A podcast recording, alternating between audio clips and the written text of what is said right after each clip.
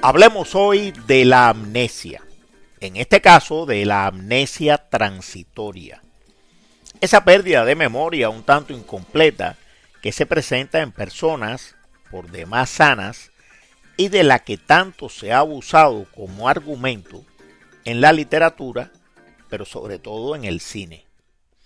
Y es verdad, es cierto que se ha abusado de la amnesia transitoria como argumento cinematográfico, pero la amnesia, la amnesia transitoria como diagnóstico médico sí que existe. Les cuento algo. Hace unos años, un viejo amigo me llamó para referirme que su esposa, una abogada corporativa de 54 años de edad, mujer educada, de muy buena salud anterior, de hábitos de vida sanos y madre de tres hijos, había sido ingresada de urgencia en un hospital por un cuadro para ellos incomprensible de pérdida súbita de la memoria. Según me explicó él, ella mantenía su identidad personal, sabía quién era, hablaba con bastante normalidad y lo reconocía a él, a su esposo. Preguntaba incluso por sus hijos y tenía conciencia del espacio, o sea, del cubículo de hospital donde estaba en ese momento. Pero su cognición temporal, la memoria del tiempo, la había perdido casi por completo, lo que le creaba a la pobre señora un estado de perplejidad de consternación y de enorme ansiedad que requirió sedación medicamentosa para tranquilizarla. Me contaba mi amigo que su esposa le preguntaba una y otra vez que quién la había traído al hospital, que qué estaba sucediendo en realidad y que su cerebro, el de ella, le estaba jugando una mala pasada que no podía entender. En dos palabras, la memoria retrógrada a corto plazo y la memoria presente de ella se habían desvanecido. El examen físico, el examen neurológico y todos los exámenes complementarios, incluyendo los estudios de imágenes radiológicas del cerebro, fueron normales.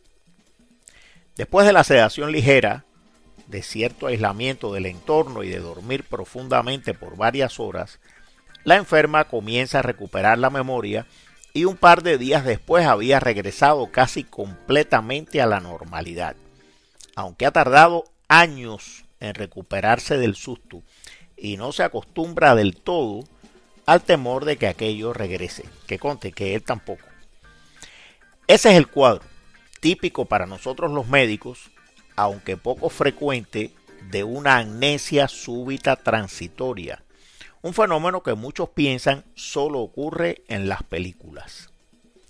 La causa de estos cuadros de amnesia es desconocida, pero se ha observado que tienen cierta relación con la crisis de migrañas, con los dolores crónicos no resueltos, con el estrés laboral o familiar intenso, con el abuso de alcohol y ciertas drogas y con algunos procederes médicos que causan mucho temor, mucha aprehensión al paciente.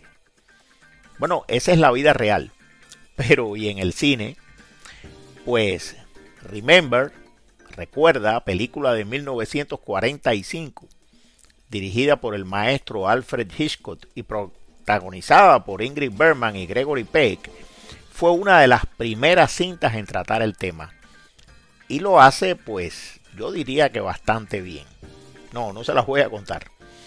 La amnesia que se renueva a cada amanecer de Drew Barrymore en 50 primeras citas no se apega a la ciencia ni a la realidad, pero es muy cómica y es bastante entretenida.